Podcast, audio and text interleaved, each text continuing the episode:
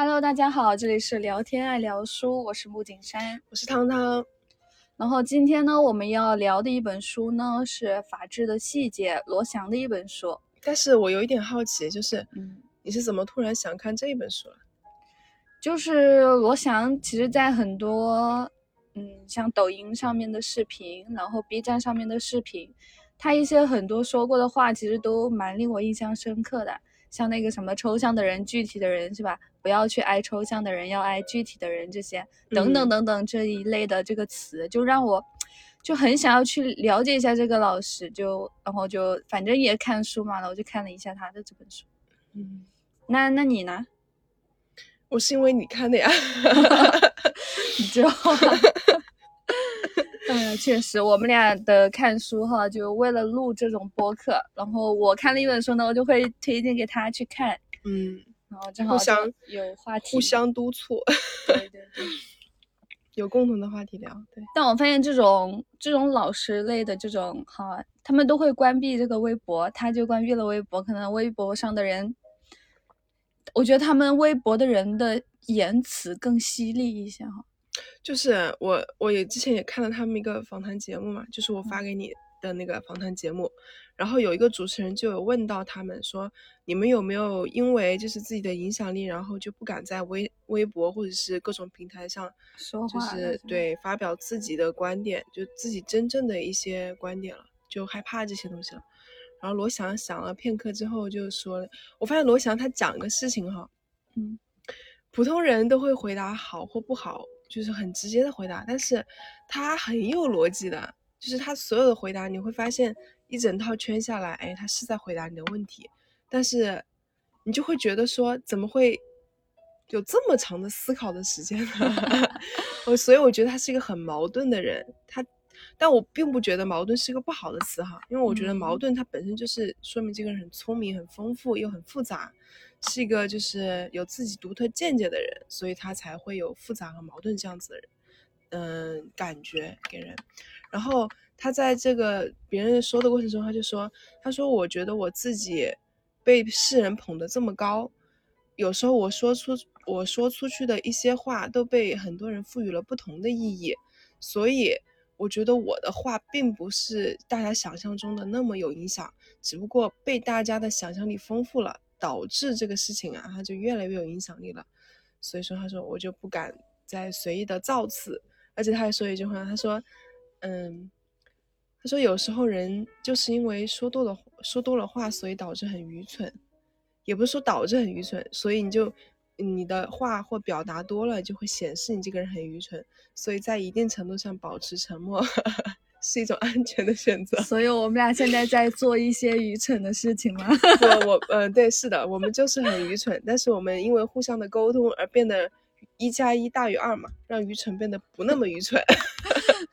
高情商说话，嗯啊，我记得他的书中他也有说过，他就说他说成为网红并不是一种成就，命运之手把他拖到了他不配拥有的高度，让人飘飘然，让人晕乎，最终让人诚惶诚恐。我看到了他的谦虚，然后网友就说：“他说，因为他之前就讲法律，也是讲到那些法外狂徒，就是说，如果他坐在那个审判，审判不是说的那句话吗？他说，如果，呃，他可以把他旁边的那个被告人的律师给判到 监狱去吗？有听到过 没有？”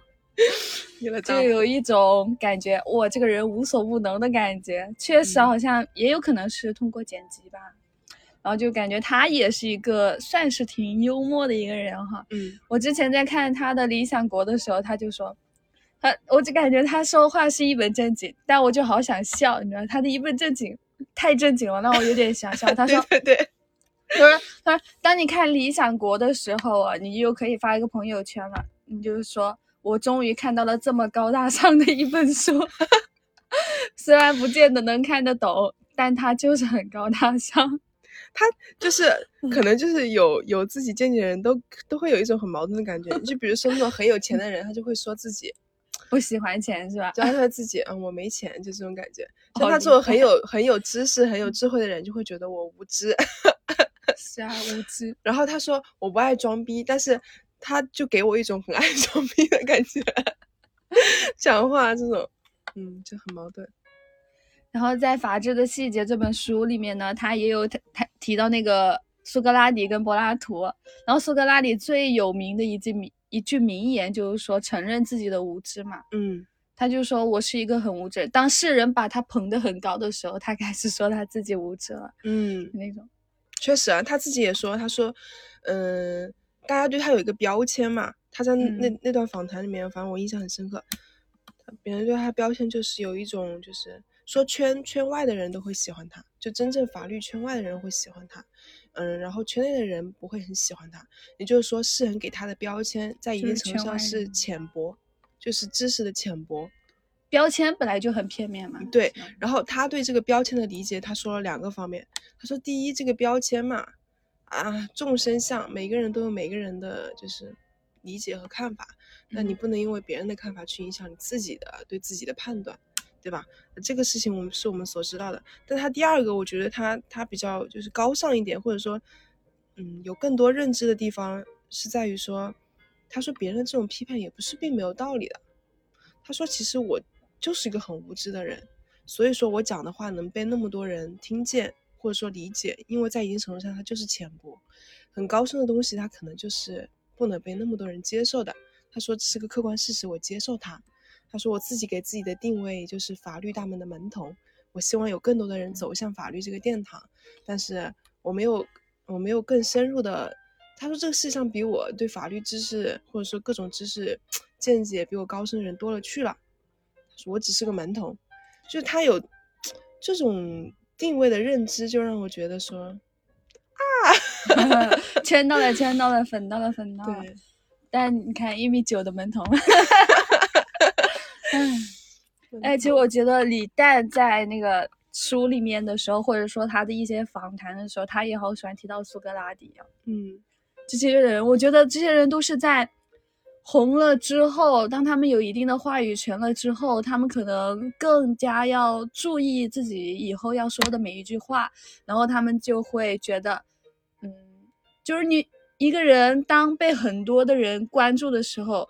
如果他还是那种狂妄自大，就是那种把自己的什么聪明全部都放散发出来的话，我觉得这样遭到的 diss 很多，所以他会尽量去，他的一种谦虚是一种保护自己，对，是可以说是保护自己，然后也是怕自己的影响力乱用，那种感觉，确实是，嗯，就是就像你慢慢积攒到一定的威力，比如说核武器，我们谁也不敢乱用，对吧？核武器，对啊。就是你随便的一个武器，很很我杀伤力很小的武器，你就会经常用嘛。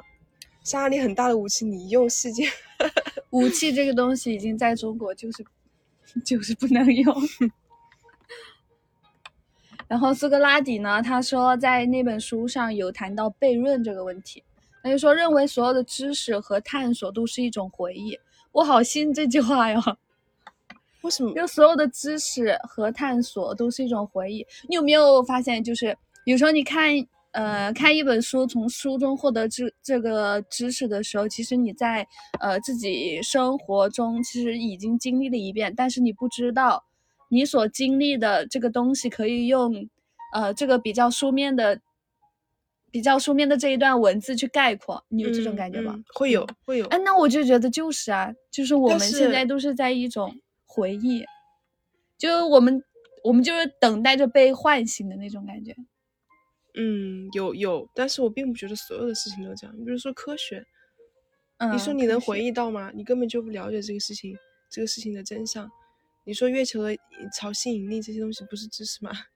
哎，我突然又想到了一种解释。说物理这些东西，你看科学这种东西，呃，是是要去探索，但在探索的过程中，其实他们。本身就是客观存在啊，所以他们也是哎，对啊。但是我并不觉得这是一种回忆，我觉得这是一种发现，因为我我认为的回忆是指说这个事情你是我已经存在我的，就像你刚才说，比如说我们看心理书或者说看很多书的时候，有一些情感或者不自己无法理解的事情的时候，在这个书里面得到了印证，你就会在一定程度上的哦，原来是这个样子，嗯。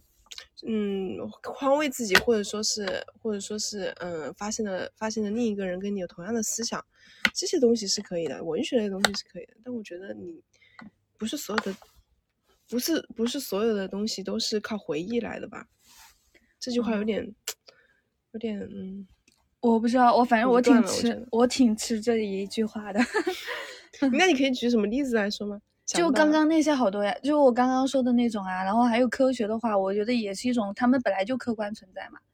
然后在发现的过程中，其实就是在探索，嗯，就是在回忆嘛，嗯。然后对于无知的人呢，其实书上就说，对于无知的人，只需要去提醒他，以便让他回忆起他所知道的东西。对公平和正义的渴望是人类的出厂设置，所以他们相是相信。就也没有什么人性本恶，人性本善，其实善跟恶都存在，看你哪一方面先被觉醒，这种感觉。好，先被觉醒。对，就我第一次听到这种观念，要被激活，就像我们是一个呃全能性的机器人，就是一样，我们每个的知识都在被激活、被激活、被激活这种。我觉得可能看了《三体》，现在也有点科幻了，有点意思。你就读这本书的时候，还有什么东西让你觉得就是比较受到启发吗？其实后面书的后面有一长段的什么结果正义、过程正义、程序正义，其实是很多。但就这种提正义哈，像苏格拉底的那个《理想国》里面也提到了正义，就是这是一个很矛盾的问题。我看了这本书之后，我也没有得到一个。具体的一个回答就是什么才是正义呢？这个还是没有得到。就是，嗯，一个事情往深了想，感觉什么都不是答案。有时候不如往往浅了想。第一感觉，我们第一感觉什么是正义，就是正义在我们的生活中。因为深了讲，想想不通，那就简单想嘛。嗯，确实。本来我们其实我觉得我看书只是为了拓宽自己的边界，然后给自己心里面找，如果有遇到很多事情的话，给自己心里面也找一个答案嘛。嗯，所以我觉得事情确实是，就生活之中，我们可能用不上那些什么正不正义这种东西，更更不需要我们来评判，但我们就是在拓宽边界。嗯，是的。然后这个书中呢，还有几个比较有意思的。一些难题哈，它是第一个，就是从法律的角度去破解这个电车难题。嗯，你你来讲一下这个这个电车难题，我相信大家很多都有一点点的，就是涉及或者是了解。然后具体讲一下这个故事呢，就是有一个疯子把五个无辜的人绑在了电车轨道上，一辆失控的电车这这个时候正在朝他们驶过来，并且马上就要碾压到他们。你可以，但是你这时候又有另外一个选择，就是你可以拉一个杆，让这个电车开到另外一个轨道上。但是问题是，那个疯子在另一个轨道上也绑了一个人。那么面对这种情况，你是否会拉杆呢？就是说，他原来的轨道，他会，嗯，就是就会让五个人死亡。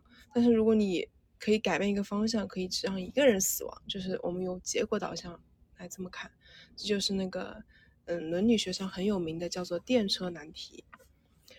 其实，在没看这本书之前呢，我是相信，如果我们是开车的人，就感觉应该是一个生命，呃，五个生命是会大于一个生命的，可能会有这种想法存在。嗯。但我昨天跟你讨论的时候，其实也有讲过这个事情。我说，我说这个事情在我们生活中有时候就是一瞬间的事情。我们遇到这个情况的时候，很多时候就想着。第一反应可能就是，哎，如果我能把损失减少到最小的话，作为一个理性来角度、理性人的角度来说的话，哦，那我可不可以保全那五个人的生命？然后，就为了那一个人的生命保全，保全那五个人的生命，我们会换一个选择。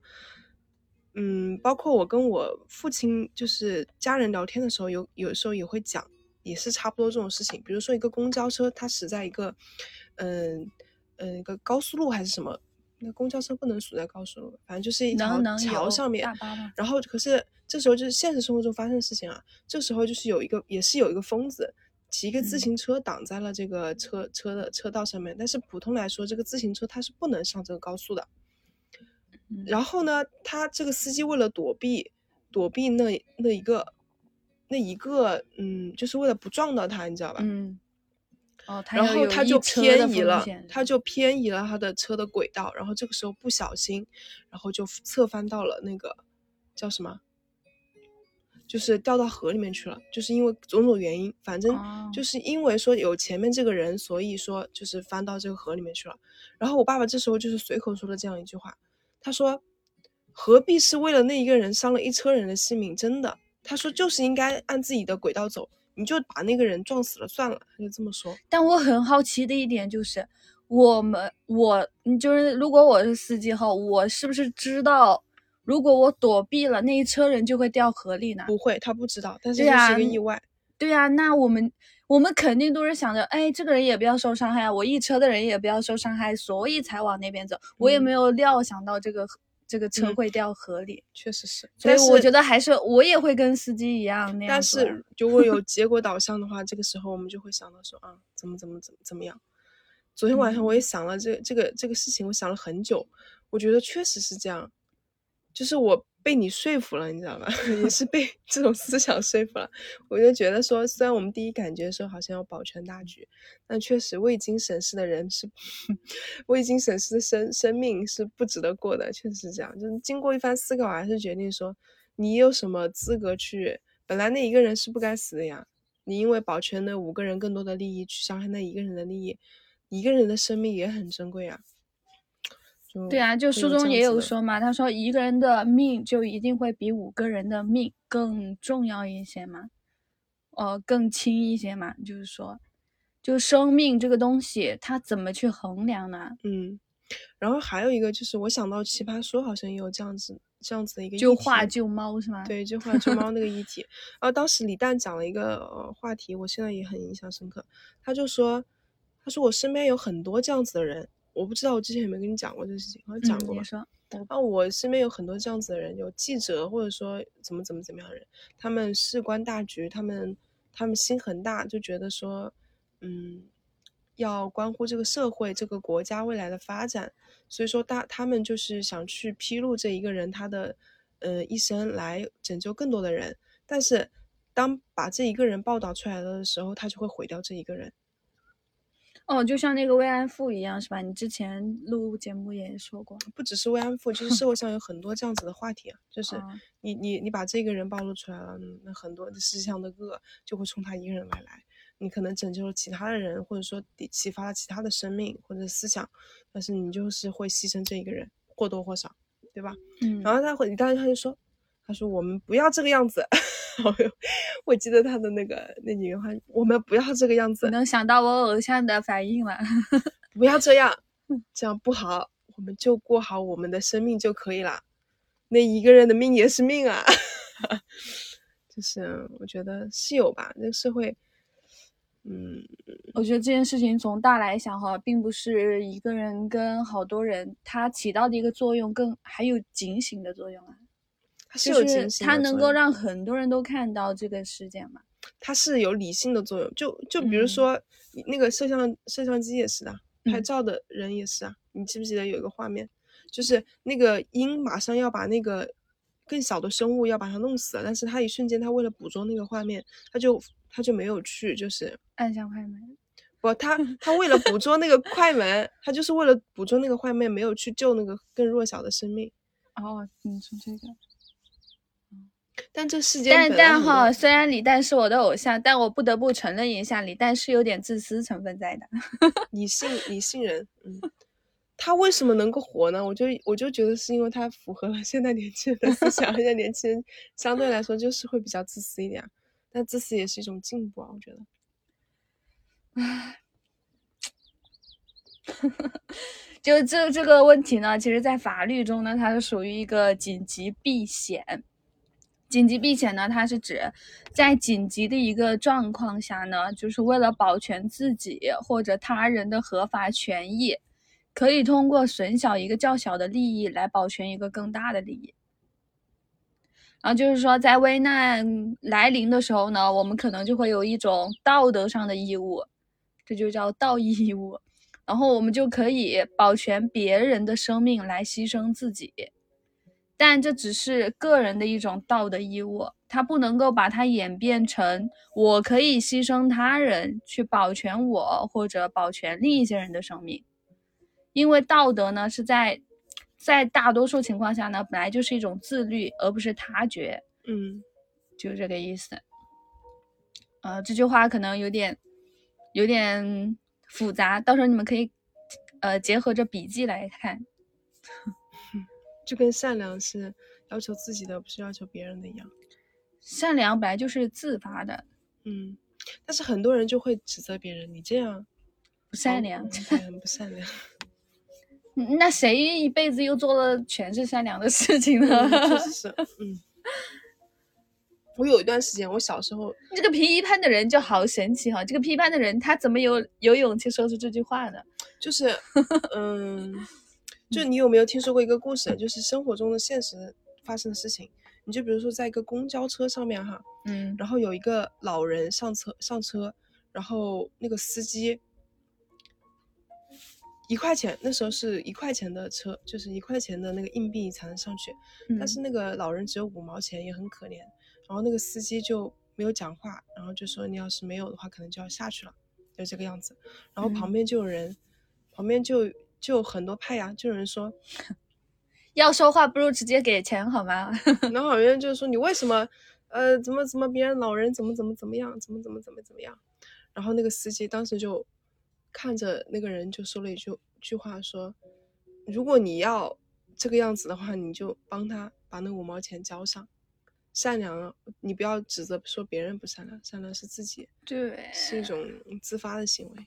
就现在好多人都喜欢指责哈，还有然后就是评判，然后定标签。就我读这么多书的话，我觉得就是能够让自己看事情不要看片面，然后思考问题也不是思考一个面，就也是会更不敢于去发言。嗯。什么意思？就是我们看到的很多东西之后，嗯，但好像也没有行动，这也很矛盾啊。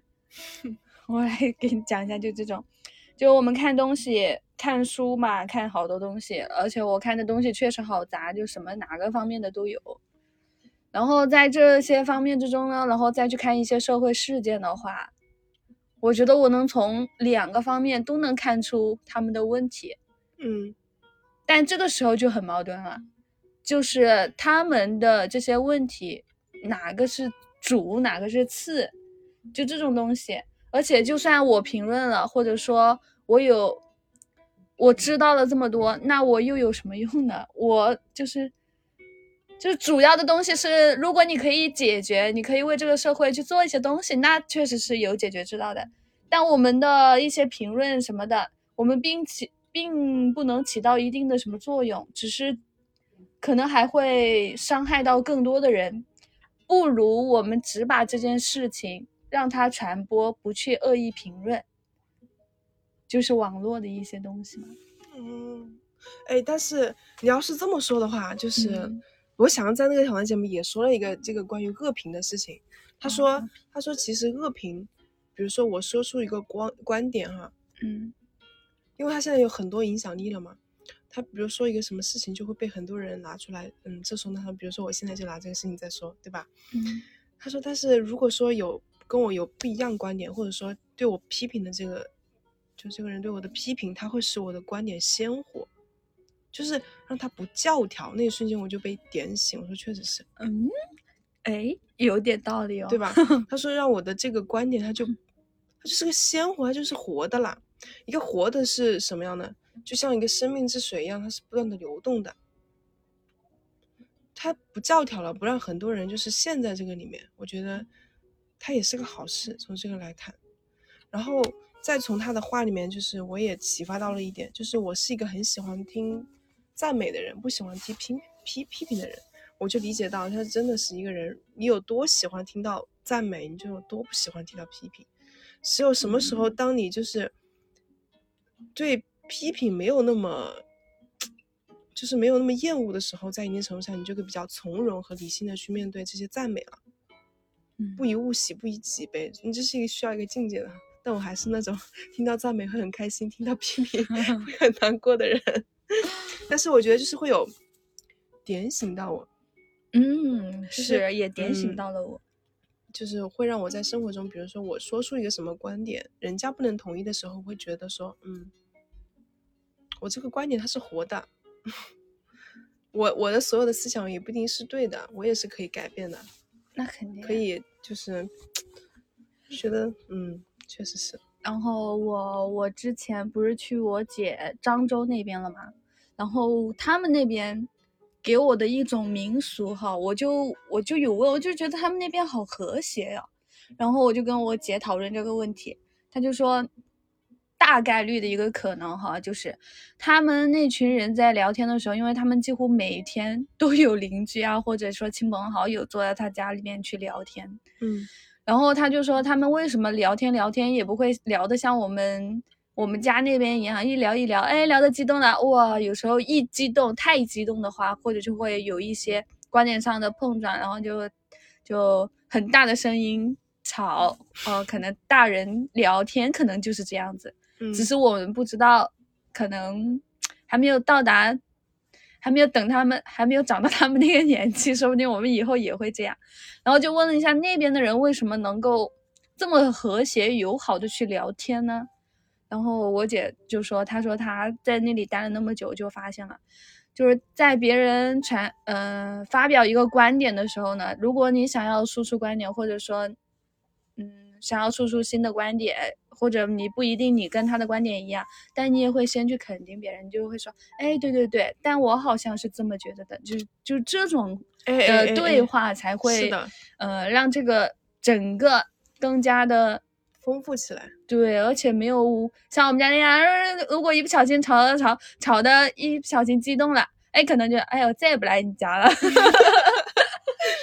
哎小市民但是确实是啊，这就是包容性的问题，以及你这个嗯人的格局。对对对，你说的，嗯，你说的对我有启发，但是我觉得我是这么想的，可能对你也有启发。嗯，世上不只只有一个观点。我相信大家应该都听说过一句话，就是道德应该是法律的一个底线。所以在法律中呢，它也会有一个重要的原则，就是在定定罪量刑的时候呢，法律判断是要高于道德判断的。嗯，这个能能能接受哈？我就嗯觉得好像是要有一个最终的一个制裁嘛。兜底的制裁。嗯然后我还看到那个《理想国》里面，他就呃苏呃叫什么柏拉图，嗯柏拉图跟苏格拉底都有一个自己想要构建的王国，理想的王国。他认为的是哲学家才能当那个领导，哲学家吗？嗯，哲学家才能当那个统治天下的那个人。但是最后呢，不是说哲哲学就是金字苏格塔的底端和和和 是吧？然后苏，但是苏格拉底就说了这番话之后，好像就被杀了嘛，然后就也对那个柏拉图起到了一个 警醒的作用，警醒的不要乱。说话。你要当王吗？王就把你杀了。嗯，是啊，哲学，嗯，是一个很有意思的一门学科。那你要这么说，那，哎，你就是世界上最成功的法是什么法？你知道吗？世界上最成功最成功的法法律是什么法？最成功的法律啊，嗯，不知道啊，商鞅之法。商鞅之法。对，商鞅之法，因为为什么呢？因为嗯你一个人他建立起来的法律，对吧？最后他也因为自己的法律死掉了。你这个法律，你就说，如果说你建，因为很哦多那古时候的人都是权力以权力为为王嘛，那你这个东西就是要为上位者服务，来约束下位者。那当商鞅建立起这一套法律之后，他发现他最后也是因为自己的法律死的，而且他们当时那个最高的刑罚就是叫做五马分尸，他最后真的就是五马分尸，然后就是头啊、身子啊，就啊 被撕裂了，因为这个东西死掉了，所以说这应该是属于最成功的法律了，在古时候。嗯，确实，如果法律的制定者也能够在这个规则之内，肯定是了哈。嗯，这个在这本书中呢，也有讨论到一个千古话题，就是母亲跟妻子同时掉下水了，你该救谁？如果救母亲呢，妻子会死；如果救妻子，母亲会死。这就是典型的善与善的冲突。但是哈，你你能说救母亲不救妻子吗？当然也不能。所以这种时候，你有没有听过什么比较好的一种回答？我不认同这个问题，就是我，我小时候会有这种想法。我小时候会有一种就是，哎呀，我是一个被待被人拯救的人。这可能在我的角度来看，我觉得说这里面首先这两个要被拯救的人都是女性，而这个男性被赋予了去拯救别人的义务。但在我的观念里面，我就是会觉得说。越越来越长大，我小时候会有这种思想，哎呀，我啥也不会，我啥也不懂，就是希望能有人能够有一个人突然出现啊，就像那个快乐星球一样，就像那个机器猫一样，哎，它能带给我很多很多东西。但是这是都是一种虚妄的判断，我觉得还是要靠自救。当代女性也是，不论是母亲还是女人，你把这个话题给升华成了啥？对，但是就是啊，因为你这个首先你这个问题引起了我的不适。我不想盘，我不想去去做这个抉择。首先，我觉得女人应该自救。你是个会来事的人，不要等着 他救，要自救。嗯，确实，然后就我们也必须要承认一下，我们个体的认识也是有限的，就很多的事情也并不跟我们知道的 一模一样，是吧？何必就是要让别人陷入困境呢？自救吧。学个游泳没有这么难，然后第二个呢，就是死亡的定义了，在这个里面，然后就是什么时候去判定死亡呢？其实，在你可以科普一下。嗯，死亡是，呃，刑法上的死亡是指心跳停止、呼吸停止和瞳孔发散。瞳孔发散什么意思啊？就瞳孔发散消失，其实瞳孔人哈，这个瞳孔。你你仔细看一下我的瞳孔，你会发现它是往就这里不是散的嘛，发散，而且还会有反光。你有没有看到光嘛？嗯，他怎么看到光？我现在就是影子呀，你看，你看，就是你看不到嘛，就是我能看得到你这里面有一个黑黑黑色的是吧？哎呦，反光发光，你没看到啊？看到了，看到了。啊，对，死人是没有光的。为什么？这就是。这 就是医学，医学的定义啊！好，继续。哇，你突然突然科普到一个事情。所以在你看电视剧的时候，就有医生会拿个手电筒给你照嘛，就是看你眼睛里面那个光能不能反出来啊？你现在你不能看到吗？我都能看到你的。看到，看到，看到，看到。对呀，你别把我说死了。好，继续。医学上，但在医学上，死亡。死亡并不是一个，难道只有我不知道这个瞳孔发散吗？肯定有很多人跟我一样不知道。就我以前我就是很好奇，那个电视剧里面为什么老是拿个对对对手电筒在那打打打嘛，是吧？今天终于知道了一个盲区，给你科普了。来，好，OK，医学上死亡并不是一个最终的，我还科普，我刚刚还 死亡死亡并不是一个最终的结果，哈是分为三档，第一档就是脑死亡。脑死亡之后还存在心跳，你就是脑死，但是还还可能会有心跳。第二档是临床死亡，就是生物体的心心脏植物人对停止跳动了，但但这不是彻底的死亡。第三档死亡学是什么？是心心心心脏停泊二十四小时之后，它的细胞就全部死了。医学界希望将脑死亡植物人认定为死亡，但家属不同意，这也违背了。人道主义原则哦，就有一些人肯定人家是，如果呃，如果也不打这个如果吧，就说某个人哈，某个人他家里面，啊，就父母发现他女儿车祸了，但是他是变成了植物人。哦，植物人的意思就是说脑死了，还有心跳，对他心跳是在的，但他脑子已经就是没有。就我们的脑子其实是一直在思考的嘛，可能我们自己没有感觉。你有没有发现一个很神奇的事情？你说，就是 你比如说，你把手放到你的这个骨头这里敲，你这样敲，你会发现听到声音。那你敲这里，就是没有声音的。耳朵离得近嘛，你把你把耳朵凑过来，我来敲我的腿，看你听不到听不到。你真是绝绝子。但是有时候啊，就觉得有点神奇。而且我看那本书里面，它是有一个案例，说福建的那边有一个人呢，他是在呃将他认定为植物人之后突然复活了，你懂吗？所以才让人们觉得他他也是有希望的。你想一下，如果如果是一个有希望的东西，那谁会去认为他？谁会舍得让他去死呢？是吧？认定他为死呢？嗯，确实是自己的家人嘛，毕竟是。对啊。然后在书中，就是我觉得，就是我们自己也可以思考一下，就是我国是没有死刑的废除嘛，但是在很多其他的地方，像香港，嗯，呃，澳门那边啊，像英英国那边的哈，英法的那边，他们那就是就是死刑废除了。就是为什么要去废除这个死刑呢？它有很多个理由，我觉得也是说的很有道理。我觉得死刑的废除。也是可以的，我来给你们解释一下。嗯，他有以下几个理由哈。他说，第一，死刑呢是会给执行者带来心理和精神上上的压迫的，确实是有精神伤害。然后第二个，其实终身苦役更有效的能够预防犯罪。我觉得这个是，如果从长期来看的话，这个确实是会更有效的预防。嗯。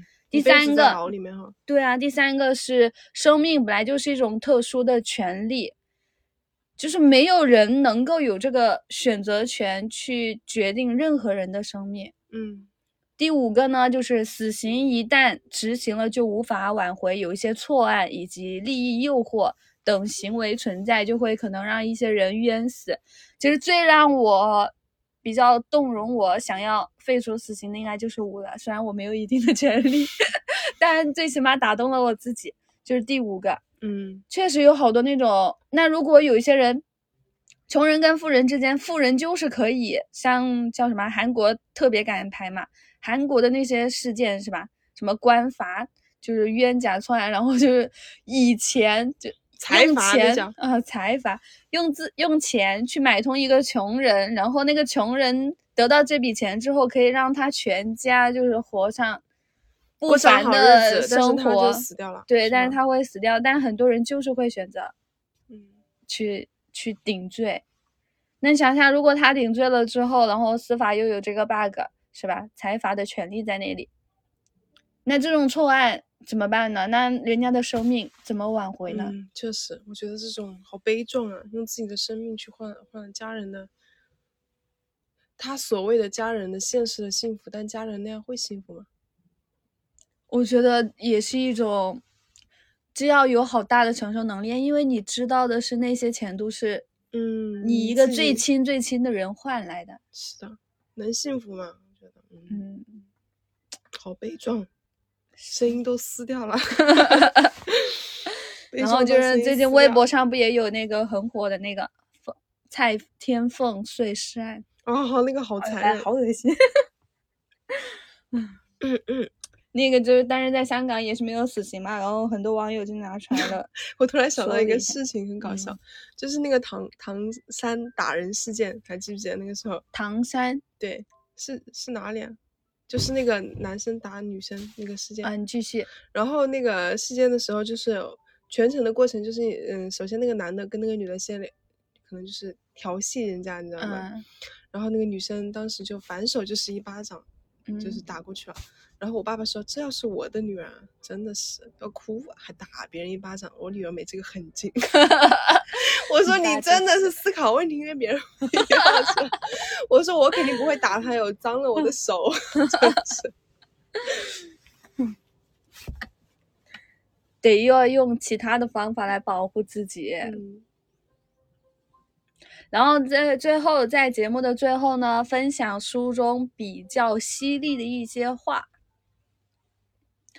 好，第一个，我们必须承认，人类的理性是有限的，我们无法推导出百分之百绝对合理的结论。很多事后法律的推理只是一种经验上的相对合理。嗯，然后，但是你这个第一句话我还是比较有感触的，就是他说，他说人是很有限的，我们只能做自己能力范围之间的事，呃，范围之内的事情。然后呢，你就要去接受这个事情它的事与愿违。嗯，包括说我其实也有看到一个事情，嗯，他讲过一个什么事情？他讲过说，他说，嗯，他说不是不要很相信一句话，叫做天道酬勤。他说很，如果很相信这个事情的人的话，其实会有一种 不好的选，就是不好的倾向，就是你会觉得说这个世界上所有的成功和失败都是有他的理由。那其实有些人他的失败，真的就是运气的成分，命运哈。对，所以说在在一个什么就是那种演讲里面，我我还是很喜欢这样的话的。他说，他给很多毕业生的一些致辞嘛，他说愿你们在未来的岁月中。不时会遭遇不公的对待，这样你才会理解公正的价值所在。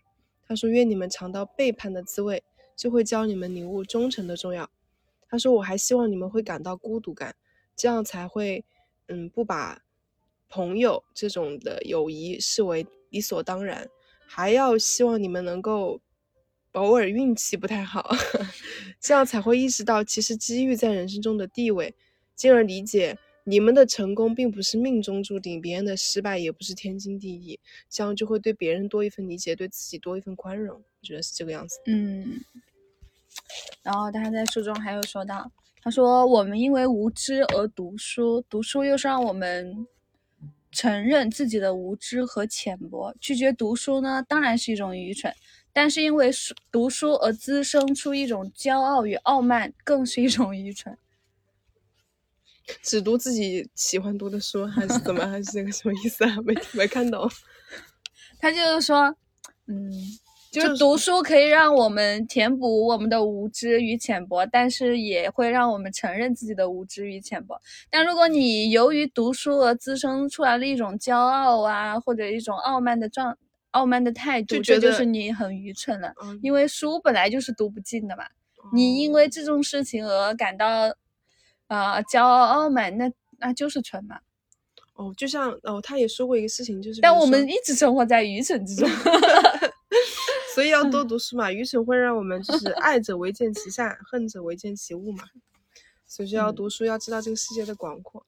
他也讲过一个事情啊，他说一个农村人到城里面来，你你听没听过这个事情？没，你继续讲。他说一个农村到一个城里来，不知道红绿灯是什么，不知道这个嗯，怎么汽车什么东西啊，就是不了解城里面的一些规则。你能说他是蠢吗？他只是没有生活在这里，所以他不知道而已。他说一个城市城里人，他说你去农村里面去看那个地，小麦五谷不分，你能说他蠢吗？他只是从小不生活在这里而已。对，好，今天的节目呢，我们就讲到这里。最后呢，我想问一下大家，就《无问西东》里面的一句台词，他说：“如果提前，如果提前知道你将面对的人生，你是否有勇气再来一次？”人都是希望有重生的嘛，但但就就你不是考研考了挺多次嘛？就如果你想一下，如果你已经知道你会考研考很多次，你还会选择考研吗？我觉得我会考很多次，我还会考。我要是知道我自己考不上了，我肯定会不考。就是哦，就是我我知道这个结果不好了，我可能会犹豫。但是你又说很多次，我依然能够成功。我觉得我这个人最大的优点 就是韧劲儿，真的。就我没别人跑得快，但是我就是能坚持。哎，我以前我一个同学也有问过我，他说如果你让你回到小时候，你还想回吗？我说我不想。我说我长这么大已经不容易了，为什么还要回到过去？我不想耶。其实小时候有一些痛苦是我们忘记了，现在想想起来，回忆起来就觉得小时候全是美好。对对对，其实也是有当时觉得天大的事情，我好多烦恼。我现在想起来，好像确实是这样。小时候有好多自己。嗯，自己的软软弱呀，自己的无能啊，自己的幼稚啊，很多方面让自己觉得很困惑。慢慢长大，能解决这些事情，哎，能从容的面对自己。我好像知道国外还有一个片子，它是，嗯，它是第一幕就先讲到了你要死的那一刻，就你已经老成要死的那一刻了，然后再不断的给你说说说说。它是倒过来的一个人生，你这叫什么？叫做什么班杰明的 的什么奇遇人生还是叫什么？哦，好像就是那个男主和那个女主，他们两个是倒着来的嘛？啊，对对，哦，有很老，然后有一个很年这个轻，这个样子。哦是有一个这个，但我我讲的后不是这个。不是这个吗？嗯，那我就不知我讲的。不是这个。然后呢，节目的最后就给大家推荐一下这本书，这本书是《法治的细节》，好像还有一本叫做《方圆的正义》，是吧？那本书我们可能我估计之后也要去看一下。然后最推荐给大家的呢，就就是《理想国》，然后在 B 站上面，然后罗翔老师讲解的，大家可以去听一听，就是睡也是属于睡眠好物吧。当然，嗯我们这个播客应该也是睡眠好物吧。希望大家点点关注哈，好，拜拜。拜拜。